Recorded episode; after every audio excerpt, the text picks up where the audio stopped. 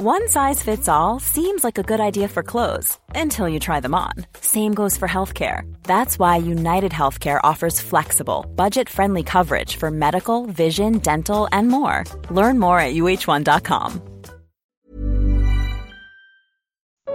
Porque Deus não salva a todos. Primeira parte. Primeira carta a Timóteo, capítulo 2. Comentário de Emaro Persona. Este versículo 4, ele deve ser lido em conjunção com os versículos anteriores que nos falam de orar por todos os homens, pelos reis, pelos que estão em autoridade, uh, sem exceção. Então, esse é o desejo de Deus para conosco em relação a todos, a todos os homens. Orarmos por todos, orarmos pela salvação de todos orarmos para que as autoridades também governem com sabedoria, para que nós tenhamos uma vida ah, em toda piedade e sossegada, uma vida quieta e sossegada em toda piedade e honestidade. E quando ele fala que é bom e agradável isto, né, ele, do que ele acabou de falar, da oração por todos, ele mostra qual é o coração de Deus. Deus quer que todos os homens sejam salvos. Tem uma, algumas traduções falam se salvem, mas está errado. O correto é sejam salvos, porque ninguém se salva a si mesmo. Deus quer que todos os homens sejam salvos e venham ao conhecimento da verdade. E, essa, e esta afirmação, ela vem logo em seguida de que há um só Deus e um só mediador entre Deus e os homens, Jesus Cristo, homem, o qual se deu a si mesmo em preço de redenção por todos, para servir de testemunha a seu tempo. Então, tudo isso forma um bloco muito coeso que nos fala do desejo de Deus, que é de salvação de todos os homens, e que nos fala do único que pode salvar, que é Jesus Cristo, homem. No Antigo Testamento, esse versículo pararia aqui, o versículo 5 pararia assim: porque há um só Deus, e ficaria aí.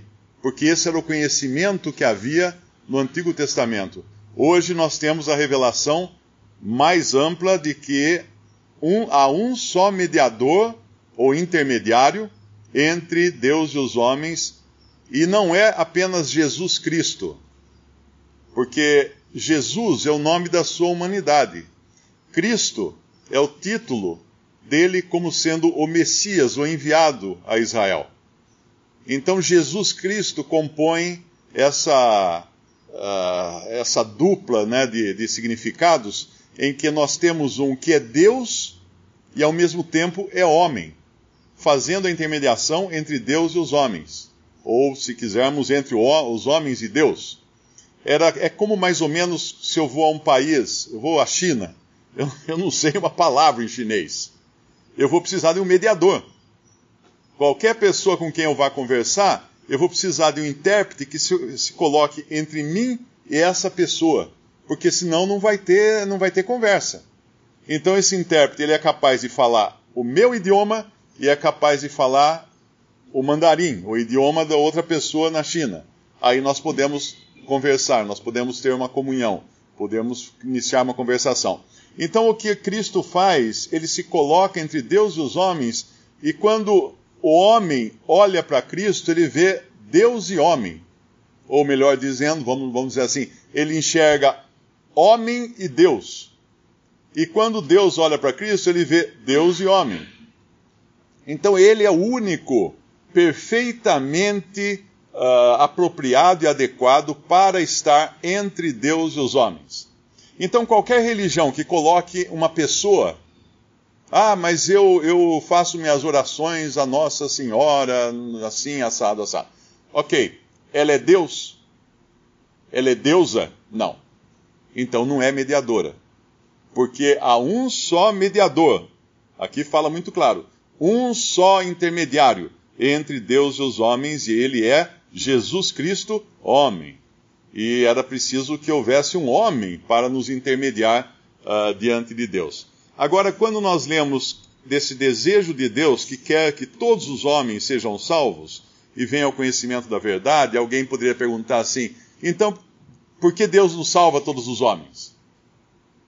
A resposta é porque todos os homens não querem ser salvos.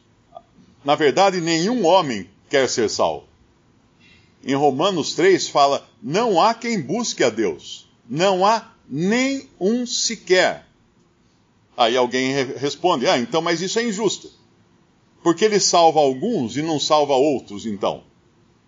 A pergunta poderia ser outra. De um, de um salvo perguntar: por que ele me salvou? Por que ele me quis me salvar? Por amor. Ele não precisava salvar ninguém. Tanto é que a obra de Cristo ela tem dois aspectos. Ele veio, morreu por todos e salva alguns, que são os que creem nele como Salvador. Lá em, lá em eu acho que é Hebreus, a passagem é, é Hebreus capítulo 9, 28, diz assim: Assim também Cristo, oferecendo-se uma vez para tirar os pecados de muitos, aparecerá segunda vez sem pecados aos que o esperam para a salvação. Então, essa é a obra dele em relação ao pecador. Ele não tira, ele não veio tirar os pecados de todos. Ele veio tirar os pecados de, entre aspas, apenas muitos.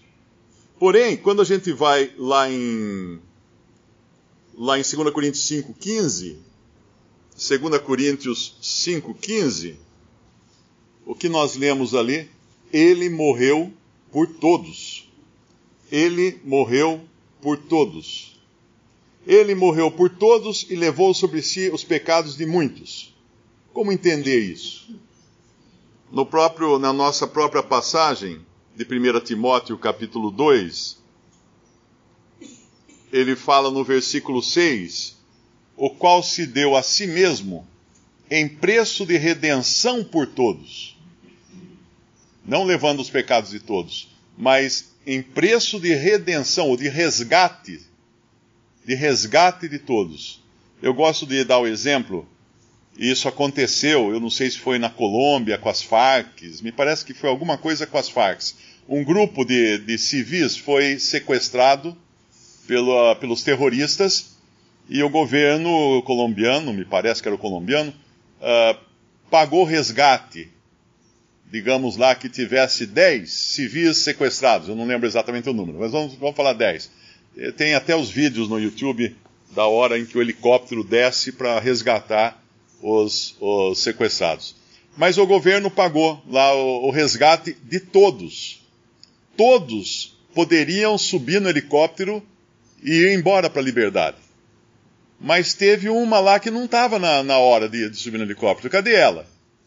O resgate dela foi pago. Ela se apaixonou por um guerrilheiro. Então ela não quis sair da guerrilha, ela quis se unir à guerrilha. O resgate foi pago por todos, mas nem todos foram salvos, porque alguém não quis ser, não quis ser resgatado. E assim é com respeito à salvação. É claro que aqui alguém ainda poderia insistir, mas se ele, se ele pagou resgate de todos, porque Deus não salva todos? Porque todos não querem. E quando eu falo que todos não querem, é inclusive os que são salvos. Nenhum aqui queria ser salvo. É importante entender isso. Ah, mas eu queria. Não queria. Não queria, porque não há quem busque a Deus, não há nenhum sequer. Mas então como eu fui salvo? Porque lá na eternidade, por um ato de amor e de sabedoria divina, a qual nós não conseguimos entrar, na qual nós não conseguimos entrar, o Pai deu ao Filho aqueles que seriam salvos. Ninguém pode ser salvo, ninguém pode vir a mim, o Senhor Jesus fala, se o Pai não o der. Se o Pai não me der essa pessoa, ele não pode vir a mim. Então, se você um dia foi salvo achou, ah, eu, eu, sou muito bom, eu sou muito esperto, meu vizinho não quer ser salvo, mas eu quis, então eu fui a Cristo. É legal, só que você não foi. O Pai deu você a Cristo e só assim você pôde ir a Cristo.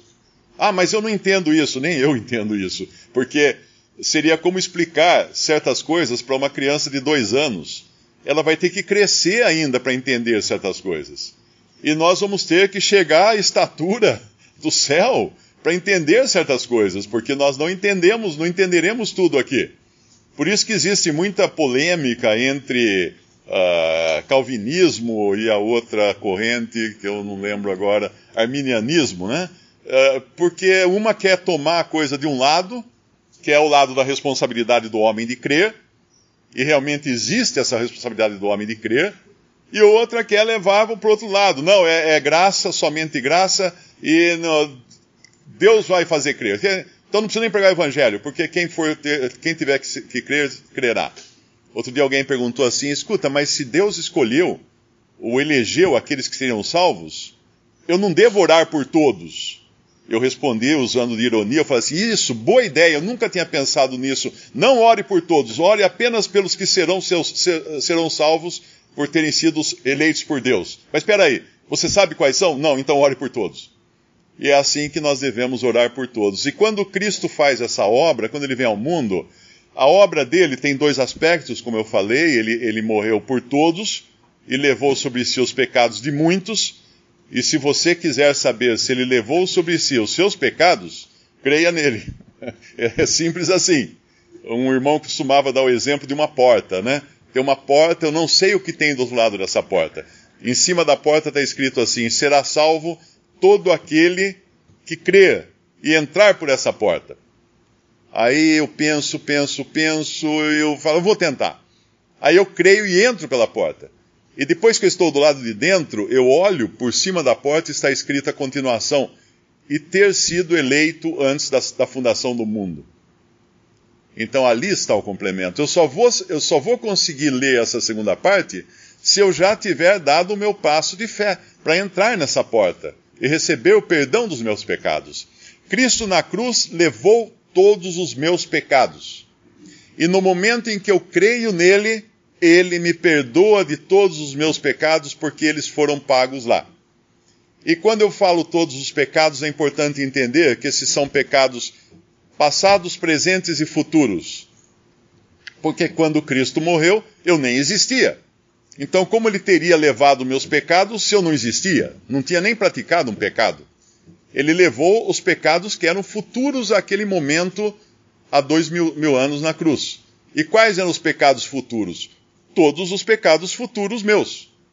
A partir daquela data, que eu não existia ainda, então, ah, se eu pecar daqui a um ano, eu vou confessar os meus pecados a Cristo, vou, vou, a Deus, eu vou ter esse, esse intermediário que um dia foi o meu mediador entre Deus e os homens, como fala aqui em 1 Timóteo 2, para minha salvação, ele não deixa o posto, ele continua a ser agora o meu intermediário para minha confissão de pecados diante de Deus e sendo também o meu advogado diante de Deus Pai.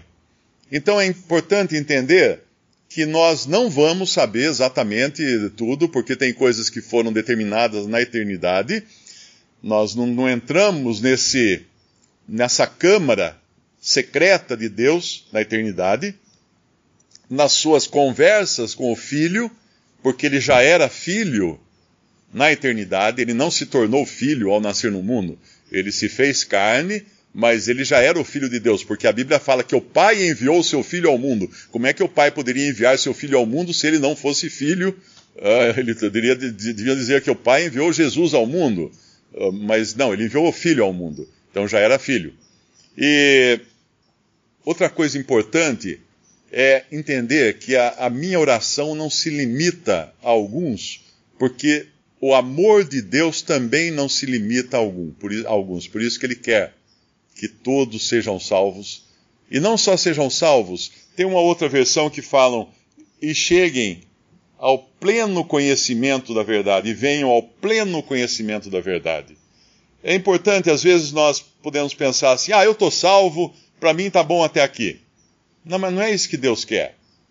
Se fosse assim, ele teria a Bíblia, ah, seria da, da espessura de uma página escrito João 3,16. Não precisaria ter mais nada. É só isso que eu preciso? Crer no Senhor Jesus será salvo? Então tá ali. É só isso que eu preciso, não precisa mais nada. Mas Deus colocou muito mais coisa para nós conhecermos mais dessa pessoa que nos salvou. E isso nós vamos aprendendo até sairmos daqui entrarmos na glória na presença do Senhor Jesus, quando não haverá mais nada que nós não vamos uh, aprender, ou, que vamos aprender ou precisar, ou precisar conhecer a mais. Estaremos na glória com Cristo Jesus em perfeição, com um corpo perfeito, um corpo transformado à semelhança moral de Cristo ali na glória. Se um pecador chega e me pergunta: Cristo morreu por mim? Em relação a ele, né? Ele perguntando a respeito dele: Cristo morreu por mim? O que eu respondo? Sim, Cristo morreu por você. Ele pergunta: Ele levou os meus pecados na cruz? Eu respondo: Não sei. Mas você pode descobrir se você crê nele como seu Salvador. Então é simples assim. Né? Ele morreu por todos, inclusive, inclusive por você. Mas levou os pecados de muitos. Você está incluído? Não sei. Você vai ter que responder isso pela fé quando crer nele como seu Salvador.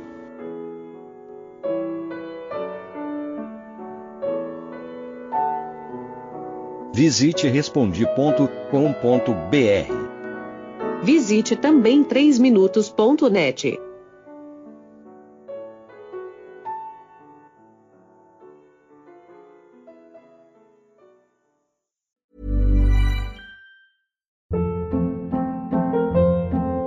Hold up. What was that? Boring. No flavor. That was as bad as those leftovers you ate all week. Kiki Palmer here, and it's time to say hello to something fresh and guilt-free. Hello Fresh. Jazz up dinner with pecan-crusted chicken or garlic butter shrimp scampi. Now that's music to my mouth. Hello Fresh. Let's get this dinner party started. Discover all the delicious possibilities at hellofresh.com.